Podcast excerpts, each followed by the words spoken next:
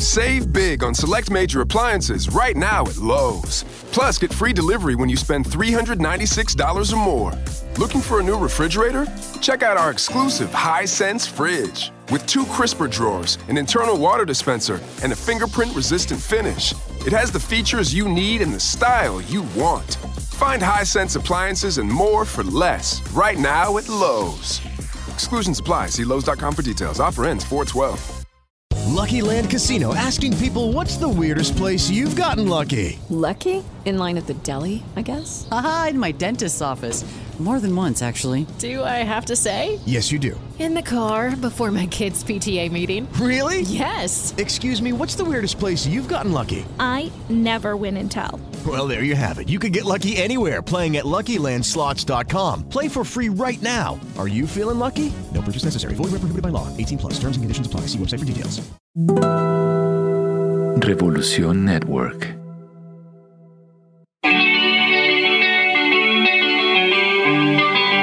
Hola, te acabas de sumar al podcast en español de Ramiro Buteler. Acá vas a encontrar audios sobre motivación, creatividad, innovación, emprendedurismo, inspiración. Vamos a reflexionar, vamos a pensar, fundamentalmente generando sonrisas. Bienvenidos. Hola gente querida, ¿cómo les va? Ramiro Buteler desde Córdoba, Argentina para todo el mundo. Qué placer, qué locura que, que está pasando después del podcast número 100, ¿no? Cómo empecé a invitar a gente internacional y cómo ustedes, che, esos aplausos, esas devoluciones. Gracias, gracias por todo lo, lo sucedido en el podcast pasado. Eh, cerré con una gran pregunta. Si estás escuchando y te acabas de sumar a los podcasts en español de Ramiro Buteler generando sonrisas, va a tener que ir un podcast para atrás y enterarte de lo que hablo, porque me gusta esto de interactuar con, con la gente que se empieza a sumar y que se empieza a, a ser parte de esta hermosa comunidad. Hoy traigo yo ya le digo a un amigo de la casa, para mí uno de mis grandes mentores, si me seguís en las redes sociales lo sabes, es un conferencista internacional, es asesor financiero. Eh, me encanta porque tiene un currículum que habla de experto en inteligencia financiera, inteligencia emocional, redes neuronales, arquetipo financiero. Puedo seguir hablando riesgo cambiario. Yo tuve la posibilidad de compartir un escenario con él acá en mi querida Córdoba hace unos años ahí. Me, me quedé anonadado y, de, y desde ahí hemos tenido una relación donde con esa humildad que lo caracteriza cada vez que le pregunto algo, cada vez que eh, tengo alguna inquietud, él aparece y me contesta. Con ustedes ahora sí, presentándolo de Colombia para todo el mundo, mi querido amigo Jaiber Pérez. Hola Jaiber, querido. Ramiro, mi hermano, ¿cómo estás? Un saludo para todos. Qué hermoso tenerte. La verdad que el otro día cuando te escribí que me decís, che, estoy en España, estoy yendo, viniendo, ya vuelvo, acomodamos agenda, tenerte acá en los podcasts en español para mí es un, un placer. ¿Cómo viene ese año de Hyber en materia de conferencias y en materia de hablar de creencias del dinero por todo el mundo? Pues Ramiro, es, ha sido un año muy movido.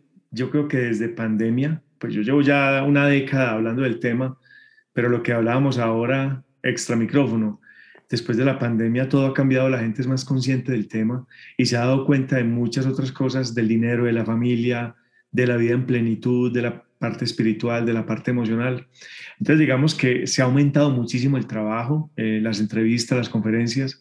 Ahora que ya podemos volver otra vez a estar como con la gente, pues ha sido como un renacer muy rico y la verdad no he parado de dar giras y de dar conferencias.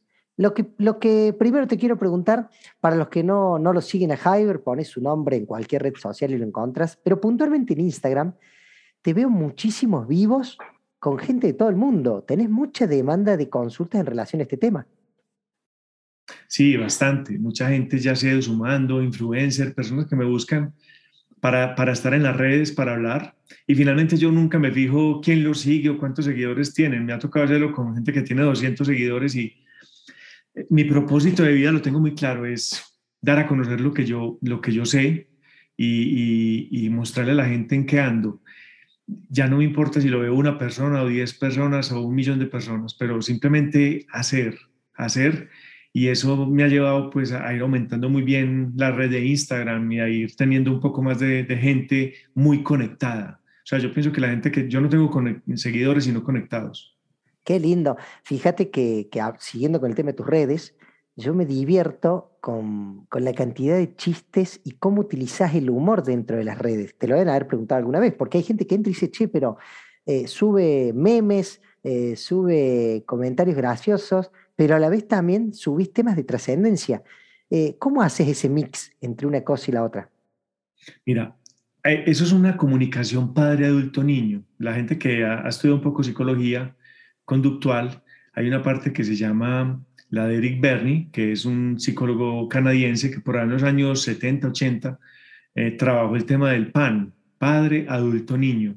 Entonces nosotros somos, somos un padre, nosotros tenemos una comunicación de padres, tú con tus hijos eres un padre, con tu esposa eres un adulto y, y a veces también te pones un niño cuando estamos contando chistes, cuando estamos tomando el pelo, a veces con nuestros niños nos volvemos niños y, molestamos con ellos, hacemos una broma a tu esposa, por ejemplo, entonces tus dos hijos se ponen de acuerdo para ir a tomarle el pelo a, a tu esposa, eso es ser un niño. Entonces nosotros estamos mutando siempre, migrando, haciendo transiciones entre los tres estados del ser, padre, adulto, niño.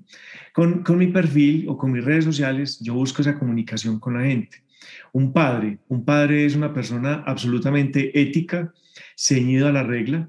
Entonces, cuando tú ves un post que yo publico, es porque ya lo, ya lo investigué, está en un libro, está en un estudio, digo en qué universidad está, son temas muy serios, generalmente sobre el cerebro, sobre, sobre la espiritualidad. También tengo una, una, una madre, la madre es la parte femenina, la parte creativa, la parte estética, la parte emocional.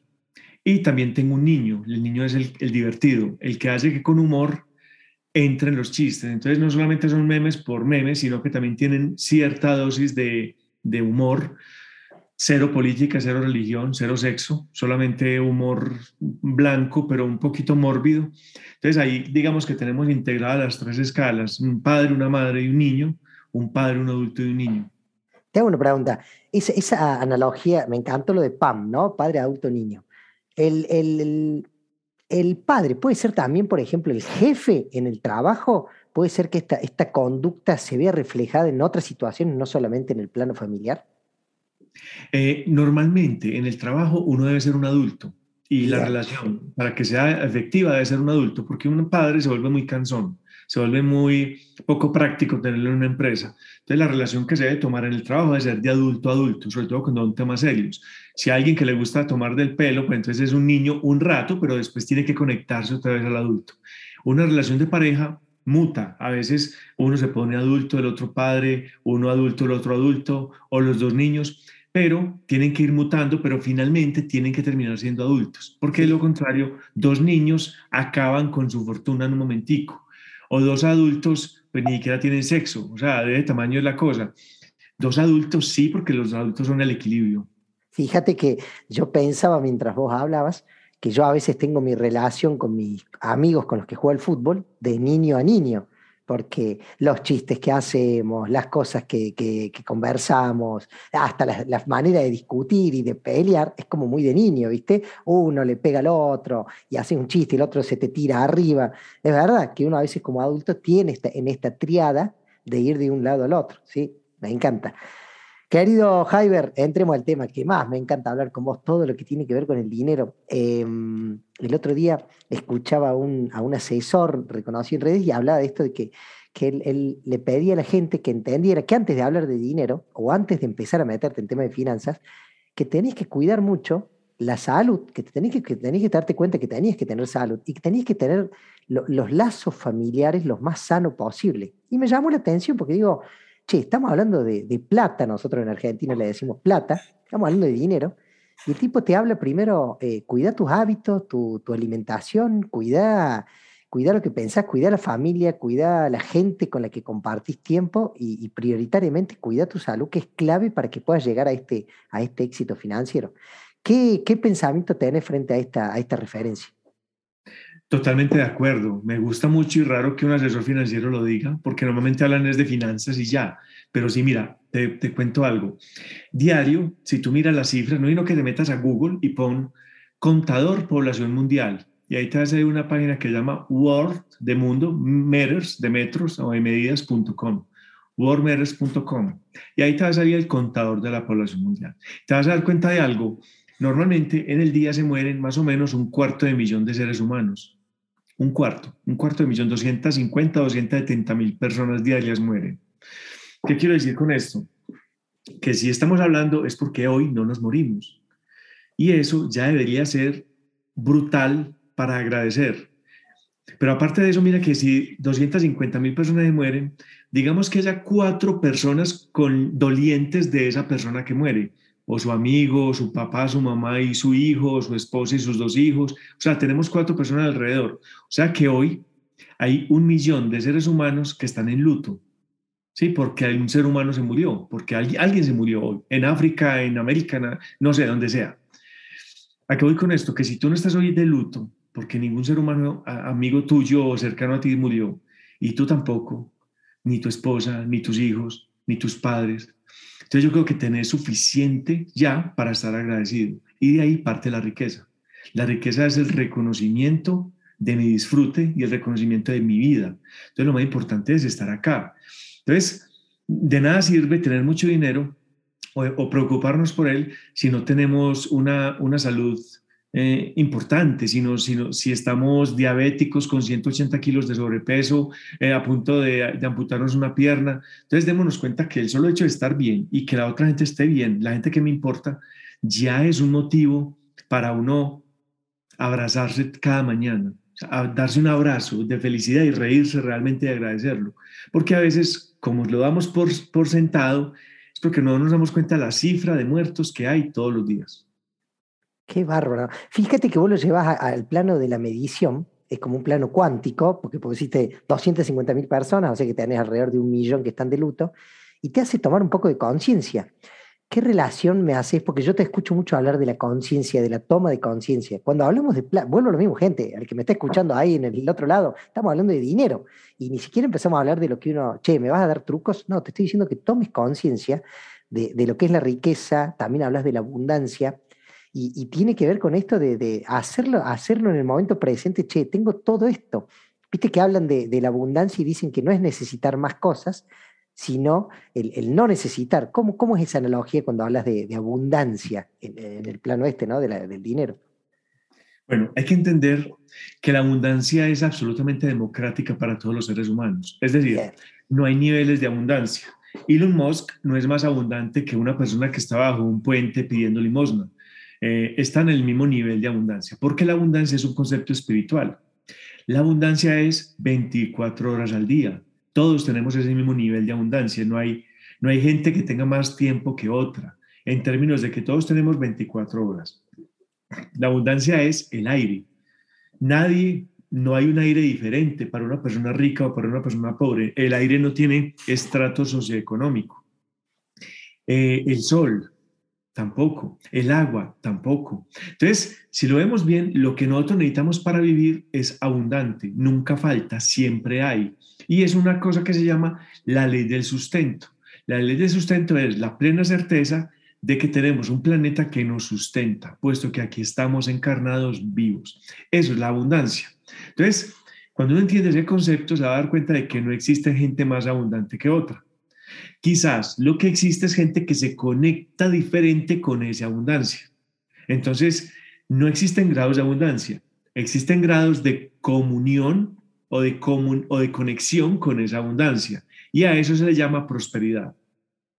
Y ahí cambia todo, porque la prosperidad es la forma como yo interactúo con las leyes de la abundancia. La prosperidad es aprender a estar bien, pase lo que pase. Le nota que la prosperidad ya me conectas con altos niveles de emocionalidad, un excelente manejo de la inteligencia emocional. Cuando yo estoy bien, sin importar lo que pasa, yo no quiero decir que yo tengo que estar a toda hora muerto de risa. No, yo puedo estar bien y se murió mi padre.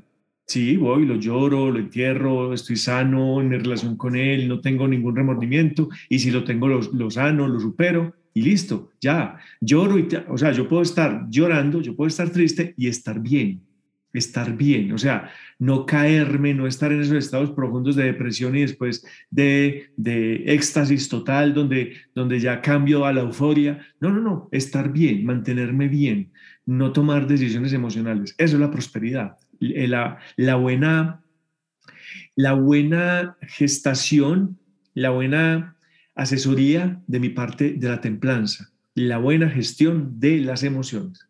Y por último tenemos la riqueza, que esa sí es lo que nos atañe. La riqueza es la materialización de la abundancia.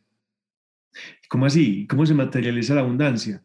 La abundancia se materializa en carros, apartamentos, cheques, cuentas bancarias, viajes, oro, viajes, joyas. Nada de eso le gusta. Perfecto. Escuelas, colegios, universidades, centros de salud, ancianatos, fundaciones. No, no te gusta nada de eso. Perfecto. Entonces, una Volkswagen de los 70 con fotografías, viajes, bicicleta, moto. Entonces, cada uno tiene un propósito. La riqueza es la compañera en esos propósitos, pero solo se es rico si se es próspero. Es decir, tener dinero o tener mucha fortuna no te hace rico. De hecho, te podría hacer más pobre si no tienes una mente conectada con la prosperidad. Conozco muchísima gente. Yo sé que en Argentina también hay algunas partes donde ya se funciona así, pero Colombia y México, por ejemplo, sufrimos mucho el flagelo del narcotráfico, demasiado. Entonces conocemos mucha gente que son archimillonarios, gente que inclusive estudió con uno o gente de, cerca a uno, que de un momento a otro le taparon de dinero. Pero ahora ya salen los noticieros porque lo están buscando. ¿Tienen dinero? Uf, no, no, tienen 5 mil millones de dólares escondidos debajo de una piscina. ¿Lo disfrutan? No, son pobres, viven escondidos, eh, pagan por su cabeza, siguen viviendo en el mismo barrio pobre donde eran porque están encerrados, están escondidos en el monte. Entonces, tener dinero no te da prosperidad, pero la prosperidad sí te da dinero. Me encanta, fíjate cómo eh, conceptualmente volvemos a lo que nosotros hablábamos fuera de, fuera de micrófono hace un rato, lo importante que son empezar a conversar de estos temas de trascendencia que no son del tema del plano material, porque toda esta cuestión tiene que ver con lo mental, pero tiene que ver con todo esto espiritual, ¿o no? ¿No te parece que hay como, como, como una conexión? De, Viste que vos empezaste contando tu, ¿cómo le dijiste? Tu proyecto de vida, me dijiste, no, tu propósito. Vos me contaste cuál que... Y, te pregunto a vos ahora, este medio, como amigo te lo hago. Hay mucha gente de nuestra edad, Jaiber, que, que no encontró todavía su propósito. Porque fíjate que vos, dijiste, me conecto con un flaco que tiene 200 seguidores, me conecto con, me ven un millón de personas, pero no tiene que ver con el afuera, tiene que ver con el, propósito que yo tengo claro cuál es, el que me llena. ¿Cómo, ¿Cómo me relacionas eso con todo esto que estamos hablando? Bueno, cuando uno tiene claro un propósito o sabe muy bien para dónde va, hermano, ya es más fácil decirle sí o no a las cosas que me propongan. Si hoy me proponen dar una conferencia para la sociedad argentina de anoréxicos, y quiero que se vuelvan más anoréxicos, entonces utilizando técnicas de PNL, yo no la voy a dar. Pero es que me van a pagar, no sé, 50 mil dólares por una hora de conferencia y me mandan en primera clase, porque es que la, la, la, Asociación Nacional de Anoréxicos quieren que le dé una conferencia. No, porque eso va en contra de lo que yo estoy buscando, eso no es bienestar, eso es, otro asunto. Eh, entonces, depende quién es y, yo sé decirle a quién sí y a quién no. Y tú me dices, no, ¿sabes qué? Por Zoom, una entrevista para que hablemos una hora a las cuatro la Perfecto, está mi propósito, ya es buscar el sitio. Si está alineado con mi propósito, vamos, si no, no. Pero hay un asunto. Y es que la gente ahora, la palabra propósito se volvió cliché. Mira, la palabra empoderamiento, la palabra reinventarse. Hay unas palabras, coach, la palabra PNL, la palabra... Eh, no, es que, mano, hay unas palabras que se van volviendo cliché porque las queman muy rápido. El coach, el PNL y el tema del empoderamiento femenino y yo no sé qué rollos. Y el tema que te acabo de decir, el emprendimiento, pero desde el punto de vista del reinventarse que salió en pandemia, esas palabras se van volviendo cliché y a veces perdemos la noción de lo que significa. Y el propósito se ha vuelto cliché y se ha vuelto demasiado seguido la escucha de esa palabra. ¿Qué ocurre cuando eso pasa? Que la gente comienza a generar angustia. Entonces, ¿qué pasa cuando uno genera angustia? Angustia viene de angosto. O sea que cuando uno se angustia es porque ve la vida angosta. Entonces, veo mucha gente preocupada que porque tiene 40, 50, 60 años y no tienen propósito, ya los hijos se le van a ir de la casa, entonces viene el nido vacío, el síndrome del nido vacío, ya no saben qué hacer con su vida, se van a jubilar, no tienen un propósito, pensaron que el propósito era criar hijos. Nunca. El propósito no es crear hijos, el propósito no es ganar dinero, el propósito no es tener una familia.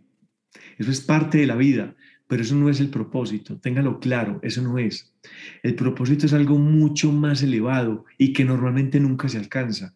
Pero todos los días yo trabajo en esa meta. Eso es el propósito. Pero no podemos salir desesperados a buscarlo cuando hayamos 40 años sin vivir en él. Lo que tenemos que hacer es tener absoluto silencio para que vaya apareciendo ese propósito y emerja en caso de que no lo tengas. Porque si es con ruido, leyendo libros y buscando podcast, no lo vas a encontrar, porque entonces estás desesperado buscando la luz. Ramiro, ¿no te has dado cuenta que ahora todo el mundo busca la luz? Todo el mundo mm, prende velitas, eh, pone piedritas a la luna, eh, eh, hace viajes para encontrarse, medita o está en tema de yoga todo el mundo está haciendo algo para buscar la luz, todos, o sea, yo no conozco a nadie que no lo esté haciendo, casi todo el mundo está en algo buscando la luz. El tema es que lo estás buscando donde no es. O sea, la gente se rasca donde no pica. ¿Por qué? Porque es que la luz la tienes tú, la luz soy yo. Es decir, es como la luciérnaga. La luciérnaga es buscando la luz y la tiene en la nalga, pero la luz la tenés por dentro, porque salir a buscarla afuera. Y ese es un, una, un cuento en el que se mete el ser humano y es buscar algo desesperadamente afuera cuando lo único que tenía que hacer era quedarme quieto. Entonces, ¿qué le sugiero yo a la gente? Procúrese espacios de mucho silencio. No le dé susto quedarse solo. No le dé susto quedarse sin poner la emisora en el carro ni la música.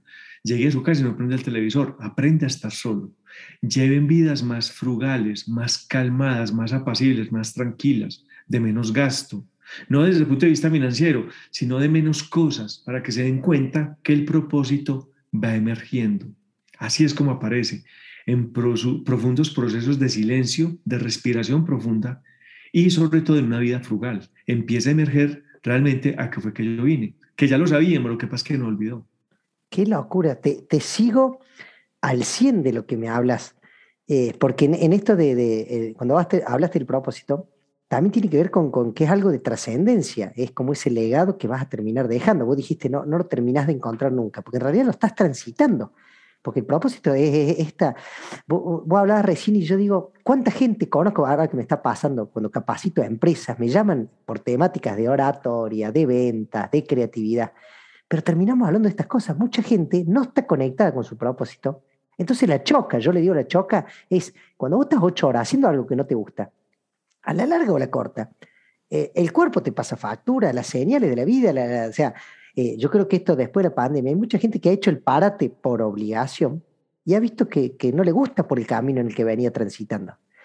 Y, es verdad que, yo me acuerdo con vos, alguna vez hemos charlado de manera privada en materia de, los temas del dinero, y vos muchas veces haces hincapié en esto, para la pelota, el silencio, eh, ¿por, ¿por, dónde viene? ¿Dónde? O sea, e-, ese niño interior, esa voz, no, la podés escuchar si estás a, 100 por hora con la música, con las obligaciones, con la familia, con la casa.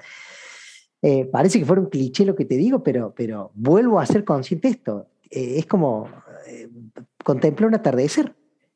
Levántate cinco minutos antes, conéctate con, el vaso de agua que estás tomando. Esto que dijiste hace un rato de, de, la cantidad de personas que mueren por día. No es mal de mucho consuelo de tontos, es como dice la frase. Es, che, ya tenés mucho para agradecer. No, no estás en cero, ya estás sumando, porque, porque, porque la, vida tuya te, viene sumando. Eh, gracias, Javier, me encanta. ¿Cómo sigo? Em, es verdad que la gente te pide tips. La gente te dice, bueno, ya, ya tengo el cómo, quiero, ya tengo el qué, quiero el cómo. Es como que la gente quiere el cómo, quiere que le des la, respuesta, ¿viste? Quiere que le, que le abras la caja de Pandora y que le digas, hagan esto. Y a veces no hay un cómo, ¿no? En materia de, crecimiento en esto del dinero o en esto de la riqueza. Los cómo surgen después de haber pasado por un sistema educativo. Lastimosamente, uno de los mayores daños que le hemos hecho, que nos hemos hecho los seres humanos y que le hacemos a nuestros hijos, es cuando entramos al sistema educativo. ¿Por qué? Porque si tú te recuerdas bien, cuando éramos chicos o cuando tus chicos eran más chicos, siempre estaban preguntando por qué. Papi, ¿por qué el cielo es azul? Papi, ¿por qué el agua moja? Papi, ¿por qué? Que son preguntas que a veces son tan absurdas que tú no sos capaz de responderlas y, ay, no, no, no, no me molesten más.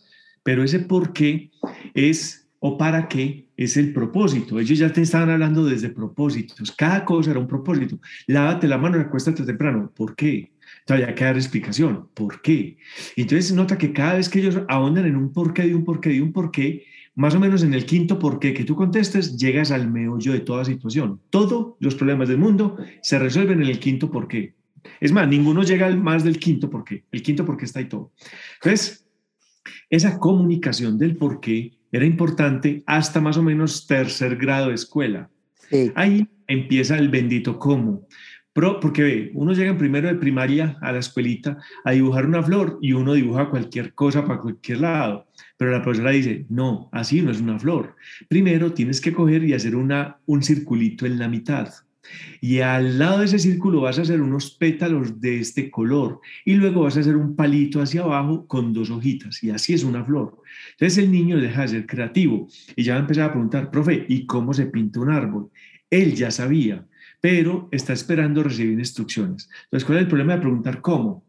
El mundo de los cómo es muy tramposo porque estás esperando que te digan qué hacer, estás esperando recibir instrucciones básicamente el cerebro se vuelve perezoso y deja de buscar el por qué y se dedica a que le cuenten cómo. Los libros que más se venden y los artículos que más se consumen es cómo aprender inglés en siete semanas, cómo hacerla feliz en la cama en tres pasos, cómo adelgazar mientras duerme. O sea, una estupidez y todo es cómo. Y la gente le encanta que le digan cómo. El tema es que el cómo mío no es el mismo como tuyo porque son porqués diferentes. Entonces, volver al porqué, volver al, al por qué hacer las cosas que hacemos. Y ahí es donde uno...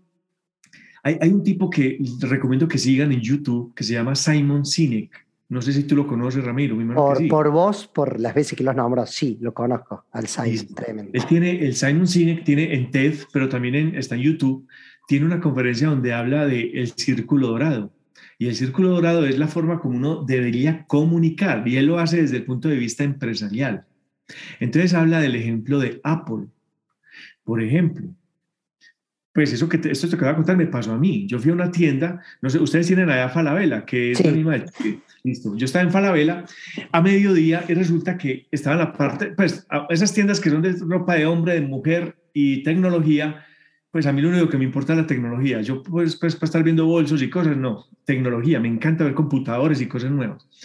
Y obviamente la parte de Apple es muy llamativa porque es, un, es una parte aparte de la parte de tecnología, ¿cierto? Es la parte de todas las marcas.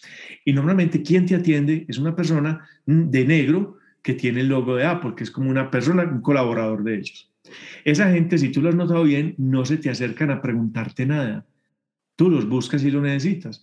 Y en tanto que los demás son encima, ¿qué necesita la orden? ¿Cierto? Es, es diferente el trato. Ahora bien, te voy a contar algo que me pasó a mí.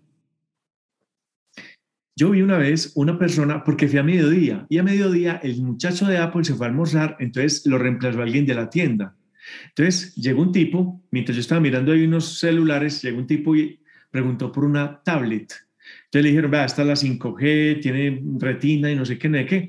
El tipo, que es, o sea, el, ayudante solamente se dedicó a leer lo que decía en acrílico al lado, o sea, eso ya estaba ahí.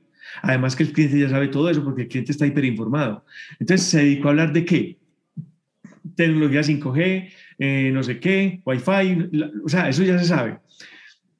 Cuando el tipo de la tienda se va, el comprador se mete a Amazon inicia sesión desde la tienda, desde la misma tableta y compra una tablet por Amazon. Yo lo vi. Para ahorrarse, no sé, 30 o 40 dólares. Y ustedes dirán, pero ¿por qué hizo, pues porque hizo eso? Porque es que le vendieron un qué. Y el mundo de los qué está saturado de información. No le vendieron un por qué. No le vendieron un por qué, había que comprarla. Entonces ahora vamos y devuelvo la película, algo que me pasó a mí en el 2008, 2007. Ramiro, yo en el 2007 estaba muy corto de billete, me habían robado dos computadores, entonces me compré un computador con tarjeta, un computador Sony. Ese computador me duró exactamente 20 horas, porque a las 20 horas lo boté en un aeropuerto, en un baño. me quedé sin computador y sin dinero. Y salí a caminar por Medellín, muy triste, y entro a una tienda de Apple. No entré, pasé por la tienda de Apple. Obviamente los computadores eran inalcanzables en ese momento para mí, en el 2007. No, no tenía arrimadero. Y yo me quedé afuera por la ventana mirando la tienda, un computador hermoso que había ahí, y el tipo de la tienda salió y me vio, pero no se ofreció en nada. Se hizo al lado mío y se quedó mirando y me dijo, bonito, ¿cierto? Y yo sí, pero pues como uno es como reacio a que le ofrezca, ¿usted qué hace? Entonces mira pues la inteligencia, ¿usted qué hace? Y yo, mm, yo soy conferencista. Y se entró. Solo atinó a decir, y se entró. Y yo, venga, venga, ves como si me hubiera tirado un anzuelo y me jaló de los labios y yo me fui para adentro y yo, venga, ¿por, ¿por qué hiciste así? Donde usted supiera lo que ese computador puede hacer por usted. Hermano, ya me vendió el computador. O sea, ya, el tipo sacó un Apple, eh, lo conectó a una pantalla gigante y me empezó a mostrar Keynote eh, que es el PowerPoint de Mac, y me empieza a mostrar las transiciones y cómo se puede, cómo se crea de fácil una, una presentación, y en dos minuticos me hizo cinco diapositivas. Me dijo, ah, usted puede hacer esto, tras, pasar desde el celular, simplemente conectada desde una Wi-Fi, y yo, yo era así con la boca abierta. Ese computador valía tres veces más, tres veces y medio más que el que me había comprado. Y te digo una cosa, ahí es donde uno se da cuenta que la gente no compra lo que necesita, la gente compra lo que, lo que desea. ¿Sí? y la gente no compra. Muchas veces hay gente que tiene un iPhone de, de 1.500 dólares y los dientes torcidos. Pero ¿por qué no te arreglas primero los dientes? No, no importa, porque es que me lo vendieron, es una pasión. Yo compré el computador y nunca me he salido de ahí, de Mac. ¿Por qué? Porque me vendieron un por qué. ¿Te das cuenta? El tipo no me vendió un qué, qué es lo que todo el mundo vende, qué es, qué es, qué. Él me vendió un por qué. ¿Por qué esto? Porque se me metió en el ADN y me dijo, ¿usted qué hace? O sea, se preocupó realmente por mí, genuinamente. Me preguntó yo a qué me dedicaba, para ver esa máquina cómo me puede ayudar. Y eso aparecen los cómo solitos. Los cómo fue la forma como lo hizo. Entonces, lo más importante es tener en cuenta cuál es mi por qué, cuál es mi para qué, cuál es mi propósito. Los cómo aparecen cuando usted tiene claro el por qué. Y los qué son una consecuencia lógica. Tremendo, tremendo, te aplaudo, me encanta. En el caso tuyo, personal, ¿cuándo, ¿cuándo descubriste tu propósito?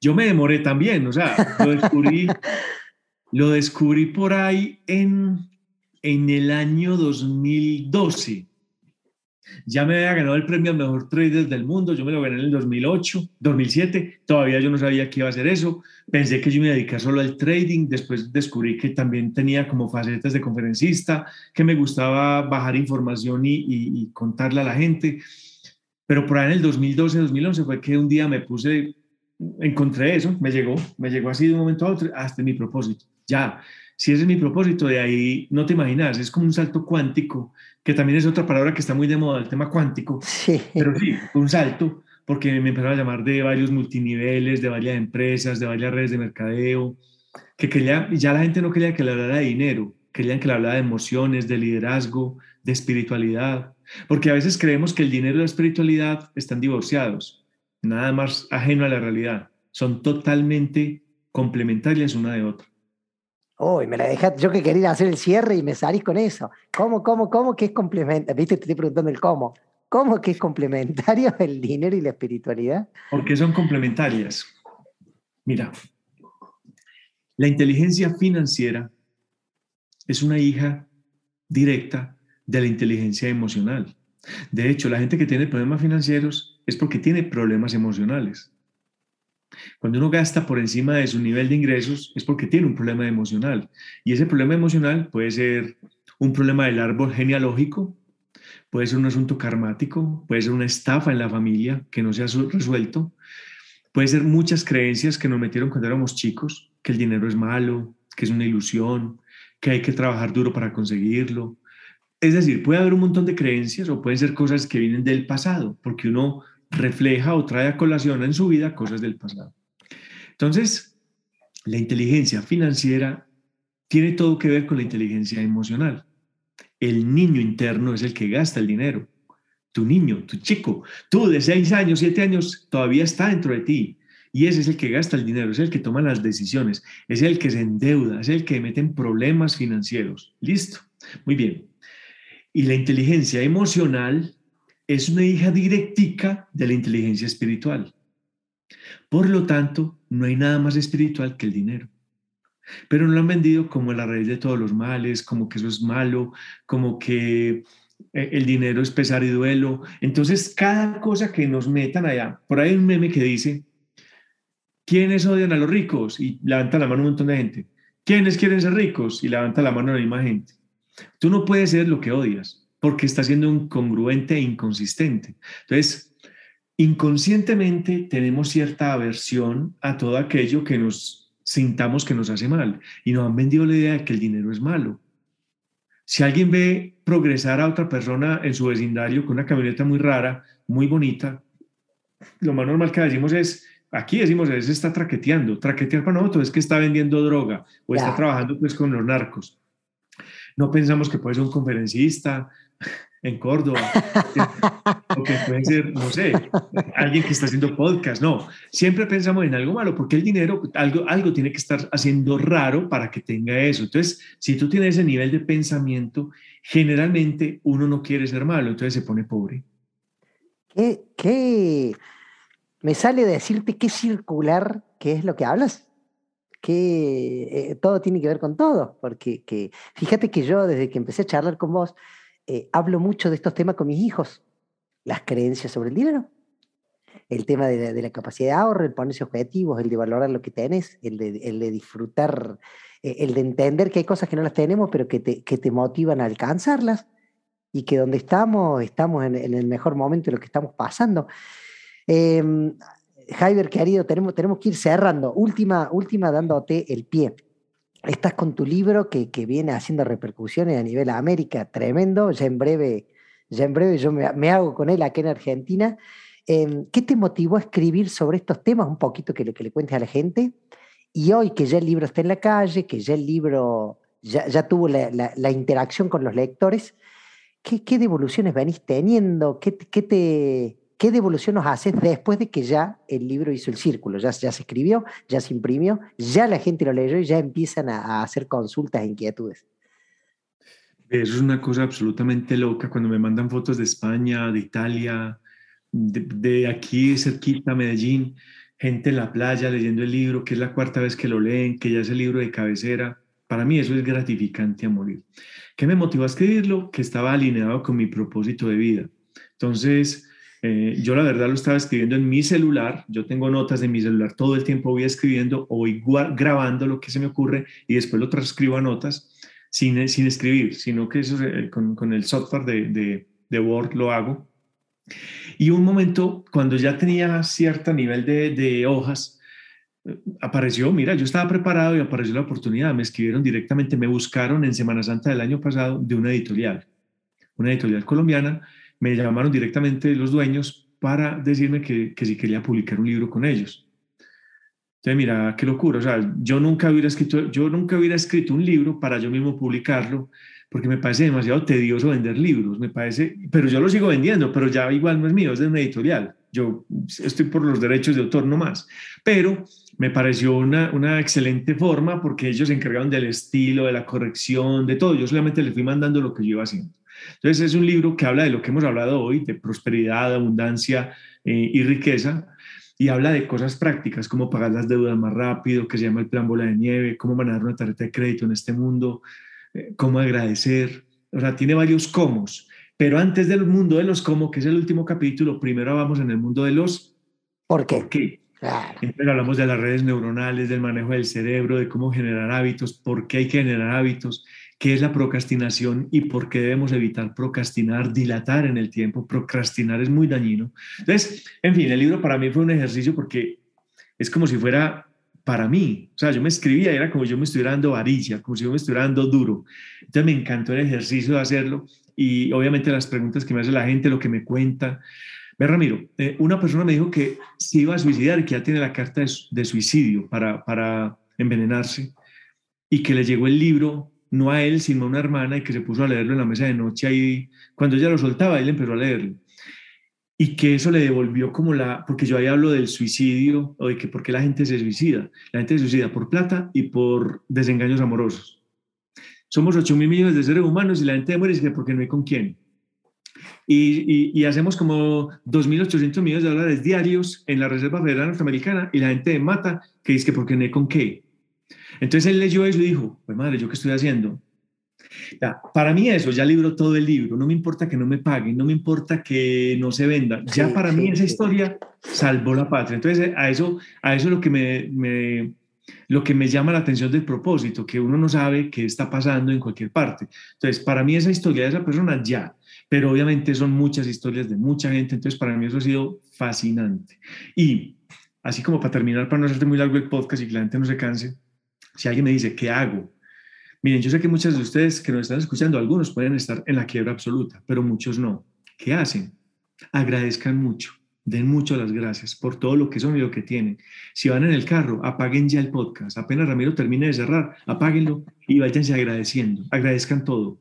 Sus hijos, su salud, su trabajo, su carro, su mercado, su comida, sus servicios eléctricos, su internet. Agradezcan todo. Y si no es suficiente, paren en un hospital lleguen a recepción del hospital la información y donen 50 dólares, 20, lo que puedan. Díganle a ver quién está por allá un poquito en crisis por alguna fórmula médica que no ha podido costear y páguenla. Y ya, eso es una forma de uno ayudar un poquito en el mundo. Se van a dar cuenta cómo ese dinero vuelve multiplicado mucho más rápido. ¿Quieren algo mejor? Paren en una farmacia y compren una paca de pañales para ancianos y llévelo al ancianato de su municipio de su, de su jurisdicción, de su estado. Todo el mundo está necesitando ahorita las pacas de pañales para los viejitos. Hagan eso y se van a dar cuenta cómo llegan las bendiciones más rápido. Dejé unos segundos de silencio porque me deja sin palabras. Amigo, lo digo públicamente, sabes lo que te quiero, sabes lo que disfruto estas conversaciones con vos Em, está clarísimo que te voy a volver a invitar a estos podcasts. Eh, tendríamos para estar hablando dos días. No veo las horas de cruzarte en Argentina con una buena copa de vino, como nos estamos debiendo. O por qué no tomar yo de una vez por todas la decisión y ir a, ir a Colombia a visitarte. Jaiber, gracias hermano, gracias por, por la buena onda. Con todo amor, Ramiro, muchas gracias por la invitación y un saludo para todos. Gente querida, pasó Jaiber Pérez amigo de la casa, hablamos de inteligencia emocional, hablamos del dinero, hablamos de las creencias y hablamos de que empieces a buscar tu porqué y que agradezcas. Ramiro Buteler, podcast en español para esta plataforma que también me trata Revolution Network. Nos vemos la semana que viene. Chau, chau.